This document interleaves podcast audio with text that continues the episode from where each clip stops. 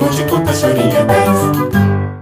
O choro, popularmente chamado de chorinho, é um gênero da música popular instrumental brasileira que surgiu no Rio de Janeiro por volta de 1870. Episódio de hoje: Jacó do Bandolim.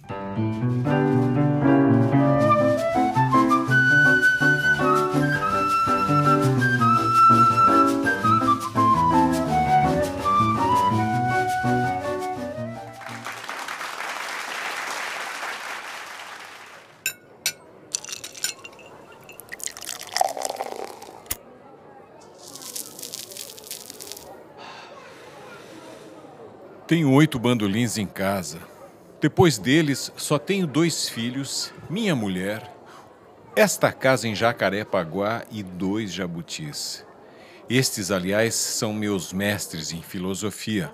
O bandolim encantado de Jacó inundava o ambiente.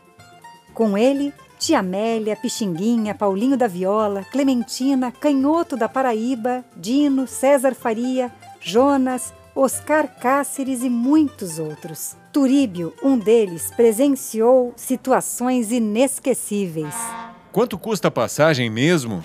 É 15, senhor. Turíbio! Grande Jacó! Vai fazer o que em Niterói? Vai no Nhonhô? Mas é claro, e você? Vou. O Hermínio pegou a barca anterior e está esperando a gente para pegar o táxi. O seu troco, senhor. Obrigado. Jacó, quero te contar um negócio.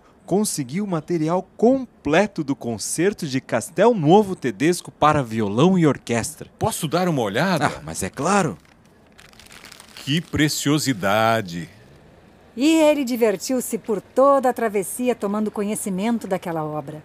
Mais tarde, em Niterói, já no táxi, a caminho da casa do famoso Nhonhô, Jacó estava assoviando o trecho do concerto que lera há pouco. Jacó, a melodia está errada. Não é bem assim. ah, Turíbio, não é a melodia, eu estou assobiando a parte do violoncelo. Todos estupefatos dentro do táxi. Turíbio, mais que todos. Mas Jacó, você decorou todo o concerto? O concerto todo não deu, mas do primeiro movimento, todas as linhas condutoras, sim. E saiu assobiando o primeiro violino, a clarineta, a flauta, até a casa do nhonhô, que ansioso aguardava na porta do jardim.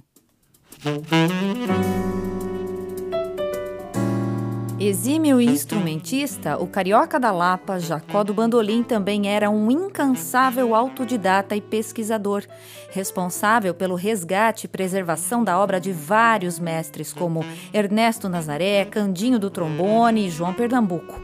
Gravava sua atividade musical em rolos magnéticos, recortava jornais, recolhia partituras e cadernos de choro, colecionava discos, inclusive os feitos de cera. Em suma, tinha uma preocupação histórica com a preservação da nossa cultura musical.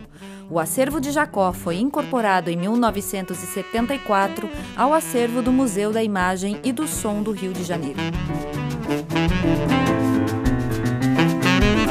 Curtiu? Siga-nos na internet, arroba Saraus Brasileiros.